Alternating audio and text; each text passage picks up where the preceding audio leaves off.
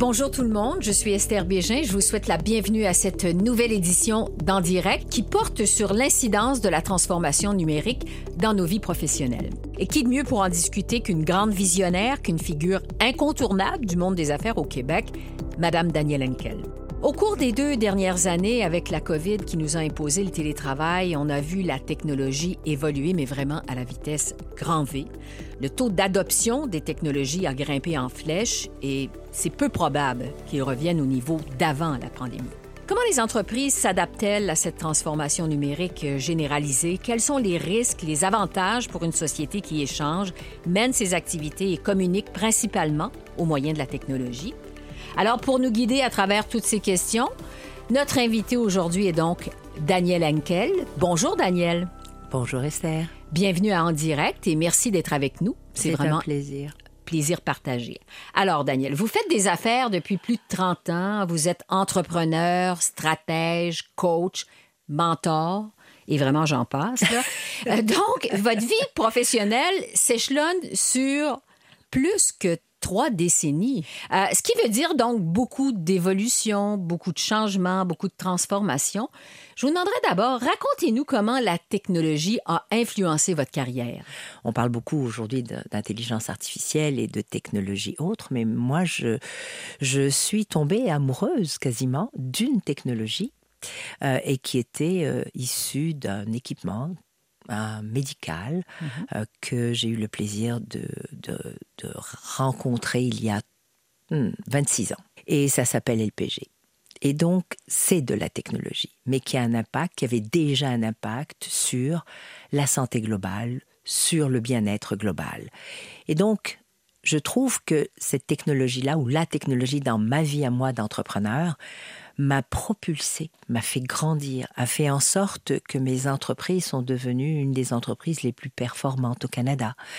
Donc, le fait d'avoir accepté de faire face à la peur, parce que on est passé d'un gant d'exfoliation à euh, des équipements médicaux euh, importants, imposants, avec tout ce que ça comporte. Donc, euh, vous le savez, l'entretien, le technologique, les ingénieurs, l'installation mais je suis passée complètement de l'autre côté. Et c'est là où je trouve intéressant quand on voit ou quand on perçoit le potentiel d'avoir accès à de la technologie, hein, peu mhm. importe dans le domaine dans lequel on est, c'est de s'ouvrir.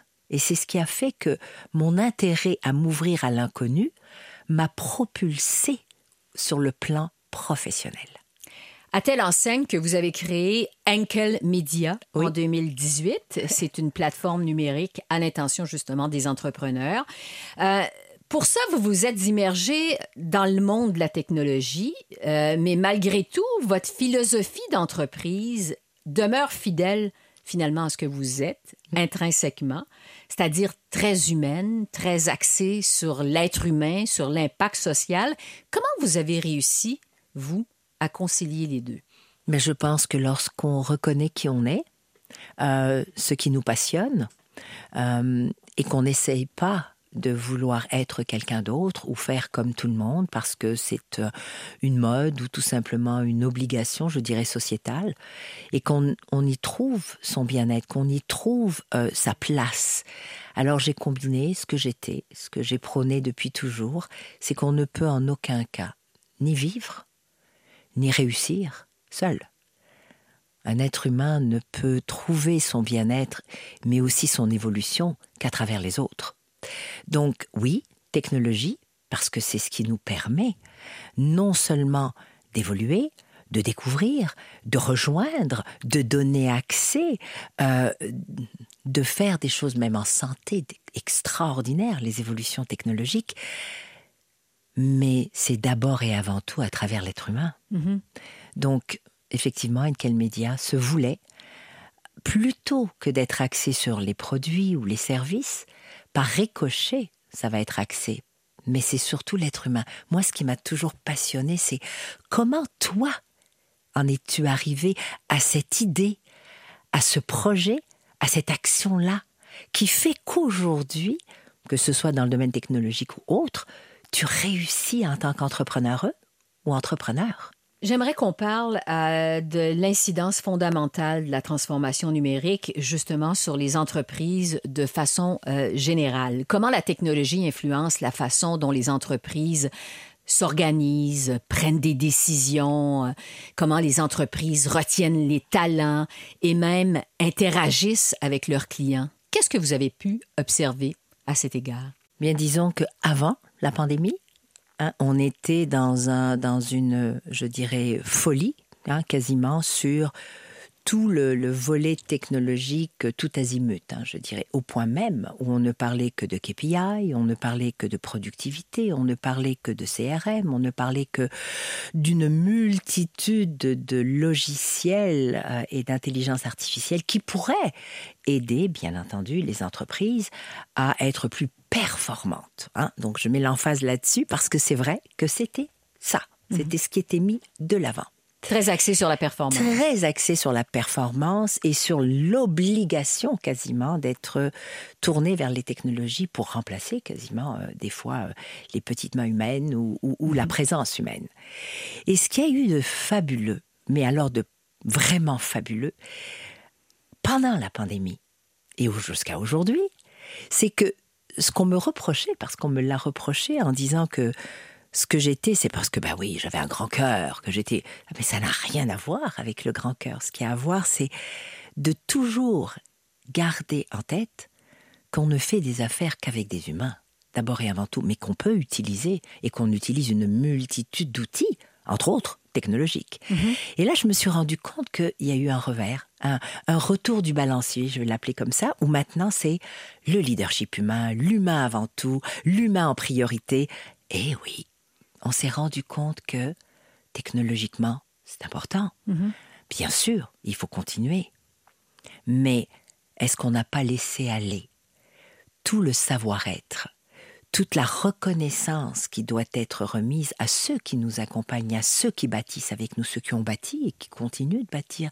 C'est un être humain, à ses émotions, à ses joies, à ses peines, à ses attentes, à ce qu'ils peuvent partager avec nous la créativité, elle est humaine, elle n'est mhm. pas technologique. Mhm. On reviendra justement euh, tout à l'heure sur ce qu'on ne peut pas remplacer avec la technologie. Euh, je veux vous entendre sur le fait parce que vous êtes constamment en contact avec le monde des entrepreneurs, avec les PME. Euh, à la lumière de ce que vous voyez dans le quotidien de ces entrepreneurs-là, est-ce que la plupart des entreprises utilisent la technologie à son plein potentiel? Non. Bien sûr que non, pour multiples raisons. D'abord, euh, je dois dire que l'éveil technologique s'est fait sentir urgemment pendant la pandémie, mhm. hein, où on s'est rendu compte, moi la première d'ailleurs, moi qui ai utilisé, comme je l'ai dit tout à l'heure, des technologies, mais aussi on a, on a des technologies euh, pour les performances, pour les KPI, pour euh, tout le volet comptabilité CRM, etc. Mais il y a une chose que j'avais totalement hmm, pas omis, mais mis de côté, parce que ce n'était pas une priorité à mes yeux. Nous avons une académie qui est un des leaders, qui est le leader euh, de la formation à travers le Canada.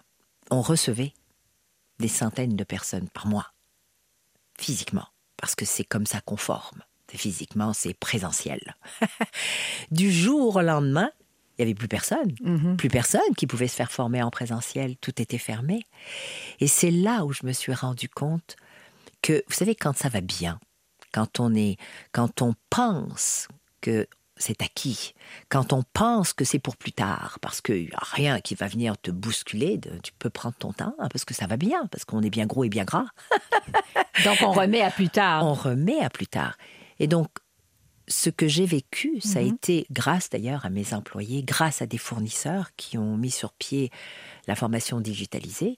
Mais pour revenir à votre question, c'est cela c'est de faire attention à ne pas délaisser pour multiples raisons. Peut-être parce qu'on ne comprend pas, ou peut-être parce qu'on a peur, ou peut-être parce qu'on ne sait pas, ou peut-être parce qu'on pense que ça va être dispendieux. Et donc on pose peut-être pas les questions ou les bonnes questions, peut-être qu'on va pas de l'avant. Une multitude de raisons. Mm-hmm. Mais ce que je tends à dire, c'est oui, penchez-vous, peu importe le domaine dans lequel vous êtes, sur le volet que la technologie peut amener pour améliorer aujourd'hui, d'ailleurs, la Mhm. pénurie de main-d'œuvre, entre autres, hein, l'approvisionnement, la production et une multitude d'autres services qui peuvent être faits de façon euh, plus automatisée, mais de garder de grâce, de grâce, l'importance du contact humain. Mhm. Concrètement, Daniel, Mhm. euh, comment, en tant qu'entrepreneur, on peut évaluer les meilleurs moyens d'utiliser la technologie de manière globale? Concrètement. Concrètement, comment on peut l'évaluer? Eh bien, d'abord, il faut s'informer adéquatement. Il faut vouloir se former faire former. D'abord, se former et faire former, parce que concrètement, pour connaître quels sont les besoins de ma petite entreprise ou de ma PME ou de ma très petite entreprise, il faut que je m'adresse à qui de droit, il faut que je fasse partie d'un réseau, hein, et il faut que j'aille vers ceux qui sont capables de m'aider à faire ce virage technologique et de me poser la question suivante, quel est l'impact que cela pourrait avoir sur mon entreprise? Que ce soit bénéfique ou que ce soit de façon moins agréable, parce qu'il y a aussi des revers hein, quand on est mal préparé, mal informé. Ça peut coûter très très cher et ça peut prendre beaucoup de temps. Donc, c'est de s'informer auprès des bonnes institutions, de s'entourer des bonnes personnes et puis de se renseigner. Exemple, euh, j'ai besoin de monter un site internet. Très bien, ben, renseigne-toi. Va vers des gens qui ont fait un site, euh, qui sont peut-être dans ton industrie ou dans une industrie connexe et pour qui ça a bien été, demande des références. Donc, aller vers, se renseigner parce que c'est un monde, c'est un monde immense, mais que tout le monde ne connaît pas. Et donc, une petite entreprise ou une PME n'a pas toujours le temps de faire des vérifications. Et souvent, eh bien, je, je- malheureusement, il y a plusieurs entrepreneurs qui m'ont confié que ça m'est arrivé à moi aussi, avoir dépensé des centaines de milliers pour se rendre compte que ce n'était peut-être pas le bon processus ou le bon logiciel ou qu'ils en avaient fait trop alors qu'ils étaient beaucoup plus petits. Ouais. Donc, l'importance de vraiment s'informer, de- S'informer. de, questionner, Oui. euh, euh, d'investiguer. et de comprendre. Mhm. Parce que, euh, tout comme, encore une fois, la littératie euh, financière, on va faire la même chose avec la littératie technologique. C'est, on n'ose pas poser les questions parce qu'il faut pas montrer qu'on n'a rien compris. Et c'est correct de n'avoir rien compris. Parce que, exemple, moi j'ai 66 ans, Esther, ben, je découvre la technologie quasiment à tous les mois, je découvre quelque chose. Mais j'ose dire, voulez-vous me réexpliquer? Voulez-vous me montrer? Parce que je suis visuelle. Tu sais, c'est de l'adapter puis d'oser poser les bonnes questions. Et quelquefois, on va laisser les autres gérer, alors que c'est ton entreprise, c'est ta responsabilité, ou c'est c'est toi le dirigeant? Pose les bonnes questions. Ne pas avoir peur de Non. laisser voir son ignorance. Sa parce que c'est- vulnérabilité. C'est Oui. ça, sa vulnérabilité, Oui. exactement, parce que c'est un Oui. monde qui peut être très obscur Totalement. et qui est vraiment pas et qui est complexe. Esther, ça, ça change à tous les mois. C'est aussi simple que ça. Je veux dire, moi, ce que j'ai installé ou instauré il y a six mois, mais c'est quasiment désuet aujourd'hui. Donc, il faut savoir que c'est évolutif et qu'on ne peut pas l'arrêter. Par contre, il faut savoir qu'est-ce qui est bon pour moi, pour ma taille, pour mon secteur, pour euh, ma tolérance aussi, puis mes finances et les ressources que j'ai, les ressources humaines. Donc, il faut analyser tout ça, puis y aller peut-être étape par étape. Je crois que ce qui fait du tort, c'est quand on essaye de faire comme les autres, ou qu'on pense qu'on doit faire comme l'autre. Non, il faut faire comme moi j'ai besoin, j'ai eu la bonne information, je l'ai analysée pas seul, mais avec peut-être mon équipe, et ensemble on décide de faire certaines, euh, certains ajustements. Selon vous, euh, quel est l'impact de la transformation numérique sur des secteurs comme l'immobilier? Parce que on le sait, les connexions personnelles, c'est très important dans le secteur de l'immobilier. Les relations humaines, c'est essentiel. Quelle est, selon vous, l'incidence des nouvelles technologies dans le secteur immobilier? Vous savez que j'ai déjà été agent d'immeuble. Non? Non, oui, eh oui, il y a longtemps, mais je l'ai été.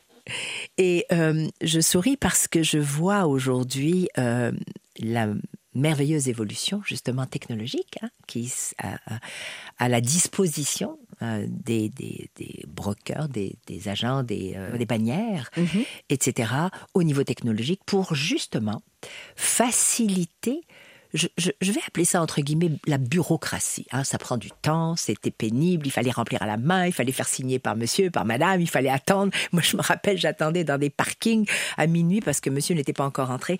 Bon, on n'en est plus là, grâce justement à cette technologie-là. Par contre, dans le domaine immobilier, c'est beaucoup aussi un domaine de confiance, mm-hmm. d'échange, de vision, de compréhension des besoins des uns et des autres, et nous voyons à quel point l'humain joue un rôle capital. Je suis dans une transaction en ce moment.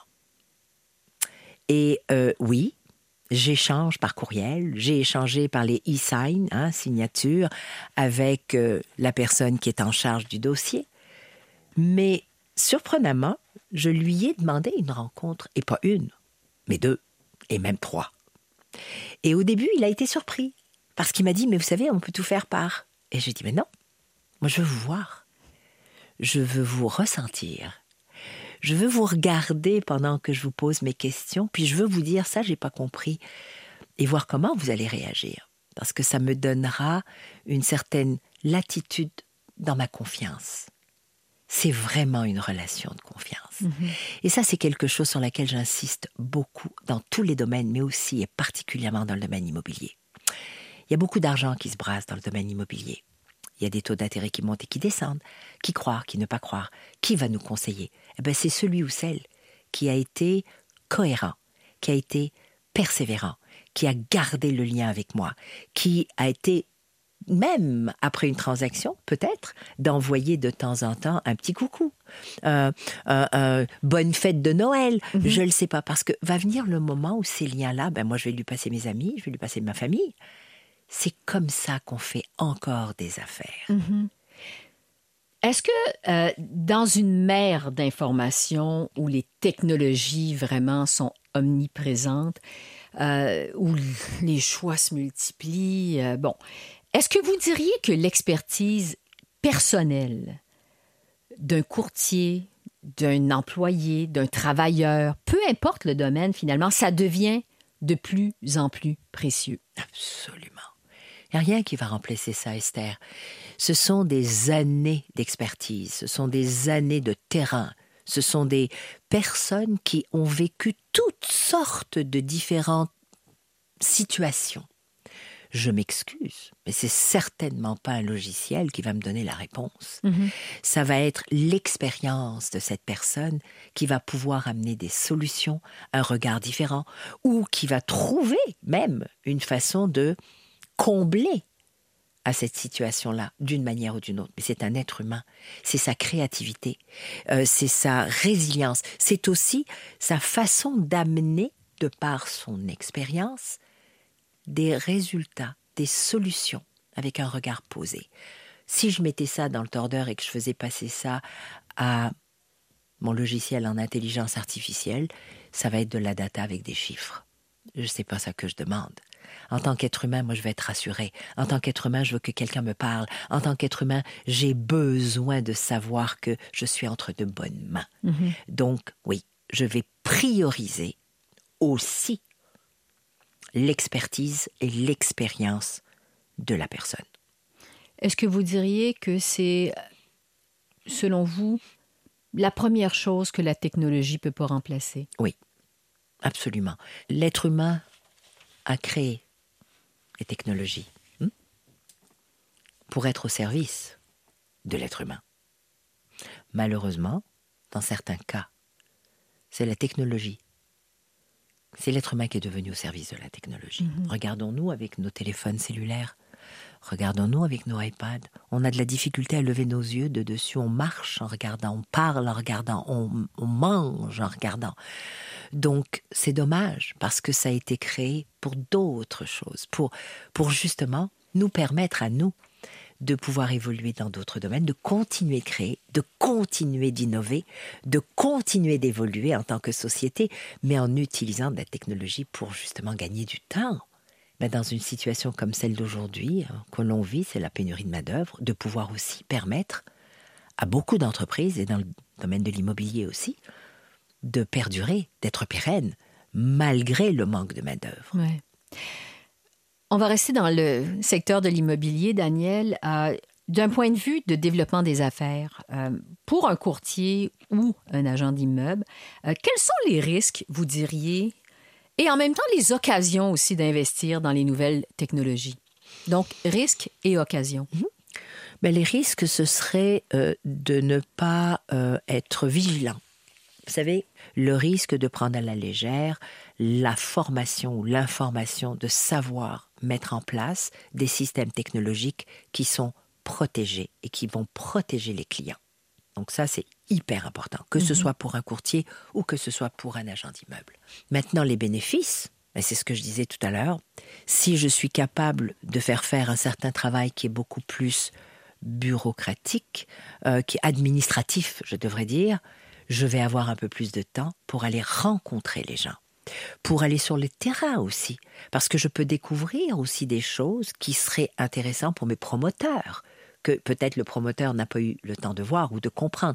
Je peux aussi discuter avec les travailleurs, tu parce que souvent, quand on est impliqué en tant que courtier ou agent, ben, il y a un suivi que l'on doit faire sur certains projets. Ben, ce suivi, que ce soit avec les banques, que ce soit avec les, les, euh, les métiers, que ce soit surtout dans un développement immobilier, ben, c'est donc important. Notre tâche, ou je dis notre, ça fait longtemps que je suis plus courtier, mais la, une des tâches, une des responsabilités, c'est de connaître le suivi du dossier. Mon Dieu, que ça va rassurer le client. Parce que c'est pas juste de faire signer un acte de vente ou euh, un développement, mais c'est surtout d'abord et avant tout, ça ne veut pas dire qu'il faut être là tous les jours, mais de faire un suivi, parce que ça, ça démontre quoi? Un intérêt, mais aussi la prise de conscience de la responsabilité que l'on a en bout de ligne. Mm-hmm. Daniel, vous mentionniez euh, évidemment l'importance de la cybersécurité. C'est absolument fondamental. Euh, l'autre aspect aussi, c'est d'être capable de suivre le rythme de l'évolution euh, vraiment très rapide des technologies. On le disait, vitesse grand V, ça évolue de, semaine en mois, de jours. combien les courtiers et les agents immobiliers, ou comment, je devrais dire, de même que les dirigeants d'agences, peuvent-ils rester au fait des nouvelles avancées en matière technologique? Mais je vais revenir avec mhm. justement ce à quoi la, technologie peut servir. c'est qu'aujourd'hui, on peut apprendre partout. On peut apprendre chez soi, on peut apprendre dans son bureau, on peut apprendre à distance, on peut apprendre en écoutant, en marchant. Donc voilà une des façons de rester connecté, mais surtout aussi de faire partie de certaines formations en présentiel, parce qu'une fois qu'on est euh, face à un expert ou une experte, ben, on peut poser des questions. On peut aussi échanger avec d'autres personnes sur où est-ce qu'ils sont rendus? Quelles sont les expériences qu'ils ont eu terrain? Mais c'est tellement enrichissant. Ça, c'est pas quelque chose que je peux apprendre lorsque je suis seule devant un écran. Alors, les deux sont nécessaires. C'est de ne jamais, jamais se priver de prendre une heure, deux heures, que ce soit par semaine, pour voir on en est où aujourd'hui technologiquement. Puis, il y a de plus en plus de congrès Hein, sur les technologies. Mais qu'est-ce que c'est chouette, tout comme on est capable d'aller voir les dernières voitures. Hein. il y a le salon de la voiture, ben, il y a le salon des technologies. Même si je pense que c'est pas pour moi, ben, j'y vais parce que ça fait partie de la sécurité de mon entreprise, de la sécurité de mes clients, mais aussi de l'évolution de mon entreprise et de sa pérennité. Le temps file, Daniel Henkel. Je veux vous entendre, avoir votre euh, point de vue sur l'impact des technologies sur la société en général, parce que notre amour de la technologie s'accroît de jour en jour. Vous le disiez, on mange, on regarde notre téléphone, on regarde la télévision, on regarde le téléphone, on regarde plus la télévision, on fait juste regarder le téléphone. Euh, bon, que ce soit pour magasiner, pour travailler, pour faire des rencontres, on est toujours branché. Oui. Quels sont euh, les avantages d'une société, selon vous, qui échange, mène ses activités, communique de plus en plus au moyen de la technologie. Donc, les avantages, et évidemment, je vais vous demander les, les, inconvénients. Mais les avantages, c'est de toujours aller plus loin, d'avoir accès à des marchés auxquels on n'a pas accès parce qu'on est limité géographiquement. Je me souviens quand on a été incapable de voyager pendant des mois, des mois, mm-hmm. euh, je dirais même des années, hein, eh bien, une des raisons pour lesquelles nous nous sommes digitalisés en l'espace de 6-7 semaines hein, avec euh, l'Académie. Ça nous a permis de rejoindre non seulement notre clientèle partout à travers le Canada, mais aussi de développer de nouveaux clients qui ne nous connaissaient pas du tout et qu'on a réussi à faire grâce à cela. Donc ça, c'est un grand plus. C'est l'accès l'accès à des marchés, l'accès à euh, de l'information, euh, l'accès à euh, peut-être de l'innovation, l'accès. Le revers de médaille, mm-hmm. c'est d'en faire une boulimie. c'est de ne plus savoir déconnecter. C'est de, c'est quasiment d'en faire une sorte de d'obsession. Être accro. On est accro parce qu'on pense que de tout savoir, de trop savoir, nous rend euh, plus, euh, euh, plus performants, ce qui est très faux. Pourquoi? Parce qu'on est un être humain. Le corps humain, le cerveau humain ne peut en aucun cas absorber autant de chocs, autant d'informations en quelques secondes à chaque fois. Donc, on est au service de la technologie, c'est ce que je disais, et l'être humain ne sait même plus communiquer par des mots. Les mots aujourd'hui sont difficilement. Je, je, je, je, côtoie beaucoup de monde à hein, Esther. Euh, j'ai ce privilège-là de parler à une multitude de personnes. Et je me rends compte à quel point souvent ceux qui sont majoritairement dans le domaine de des technologies mhm. et qui travaillent beaucoup à travers des ordinateurs et qui font et qui créent ont beaucoup de difficultés ou à écrire leurs pensées, à la mettre sur papier ou à simplement la verbaliser. Communiquer avec des mots. Non. Donc c'est vraiment ça. Et, et, je crois que si nous ne faisons pas attention au sein même d'une famille, on ne communique plus. On fait des sons, ou on montre son écran, ou on veut parler de quelque chose qui vient d'arriver, mais on ne communique plus en tant que famille. Même chose avec des amis. Non, mais on a notre téléphone, et puis as-tu vu, puis tu es sur Instagram, puis tu veux montrer ci, puis tu veux. As-tu vu? Mais le fond même des choses qui font que nous sommes prêts à créer ensemble, à nous poser les questions, à rentrer en profondeur dans des débats, dans des discussions, dans des opinions, j'en ai plus. c'est plutôt avec mon téléphone, c'est plutôt avec le téléphone qu'on parle et c'est plutôt avec euh, la télé parce qu'on est à l'écoute. Puis après ça, ben, on se fait une idée qui quelquefois n'est pas la nôtre. Mhm. non pas des idées qui sont nôtres. Dans la plupart des cas, ce sont des idées qu'on s'est forgées, mais qui ont été plantées par d'autres. J'aimerais qu'on termine euh, sur une note pratico-pratique. Euh, Daniel Ankel, vous êtes, bon, je le disais d'entrée de jeu, vous êtes une femme d'affaires chevronnée, une inspiration pour plusieurs, vous êtes mentor pour d'autres. Euh, si vous aviez un conseil à donner à nos auditeurs, aux gens qui nous écoutent, pour les aider à prospérer dans un monde de, qui est transformé par la technologie, ce serait quoi le conseil? Allez-y. Vraiment. C'est, vous savez, tout est changement. Et je me souviens, il n'y a pas si longtemps, jusqu'à aujourd'hui, on parle de la réticence au changement. Les technologies, c'est là pour rester et c'est là pour prendre toute la place. et une bonne partie de la place, à moins qu'on finisse par se réveiller puis qu'on dise non, non, ça c'est ta place et ça c'est la mienne. Mais en attendant, si j'ai un conseil à donner, c'est oser, oser, peu importe l'âge que vous avez, parce que ça aussi c'est une barrière. C'est oui, mais tu sais, moi je suis pas née avec ça, puis j'hésite, puis j'ai l'impression d'être un idiot ou une idiote, mais ça va pas, non? Mais ça va pas. D'abord, tu as une responsabilité vis-à-vis de toi, puis tu as une responsabilité vis-à-vis de tes clients, puis tu as une responsabilité vis-à-vis de ton entreprise. Donc, mais ça va pas. Vas-y, apprends. Parce que moi, ce qui me passionne, c'est d'apprendre. C'est de découvrir. Puis c'est de me rendre compte qu'il y a des choses qui vont m'intéresser, je vais aller plus loin, puis il y en a d'autres que je vais laisser là parce qu'elles ne m'intéressent pas, mais j'aurais au moins essayé. Donc oser aller au bout des choses, oser montrer sa vulnérabilité et oser dire je sais pas. Est-ce que je peux apprendre? Est-ce que tu peux me montrer? Plutôt que d'avoir l'air de tout savoir ou d'avoir compris et que malheureusement ça m'emmène des fois dans un mur. Oser, foncer, se faire confiance. Absolument. Est-ce qu'il y a des ressources euh, dont vous aimeriez nous parler, des ressources justement pour aider les PME à s'adapter envers les nouvelles technologies, euh, à suivre le rythme? Oui, Il y a Emploi Québec, il y a PME Montréal, il y a une multitude, il y a Printemps numérique. Printemps numérique sont spécialisés là-dedans, ils ne font que ça et ils ont une multitude de formations, euh, d'accès, d'accompagnement pour justement les individus mais aussi les entreprises. Daniel Henkel, merci beaucoup de vos lumières. C'est un plaisir vraiment. Je savais pas que j'étais si bonne en technologie. on voit que on peut être bon en technologie. Il suffit de oser foncer, comme vous le disiez, et de se faire confiance finalement, parce que euh, ça s'apprend. Oui. Euh, ça, on, peut s'adapter. Absolument. Euh, donc il faut oser. Il faut juste oser. Puis comme je dis, il faut y aller avec le genre d'entreprise que nous avons, avec nos besoins à nous, de ne pas vouloir faire comme les autres. Merci beaucoup, Daniel. Un plaisir. Merci, Esther. Alors voilà, je tiens à vous remercier, les auditeurs et les auditrices, d'avoir été avec nous. Je vous invite aussi à partager le balado avec euh, votre entourage et votre réseau.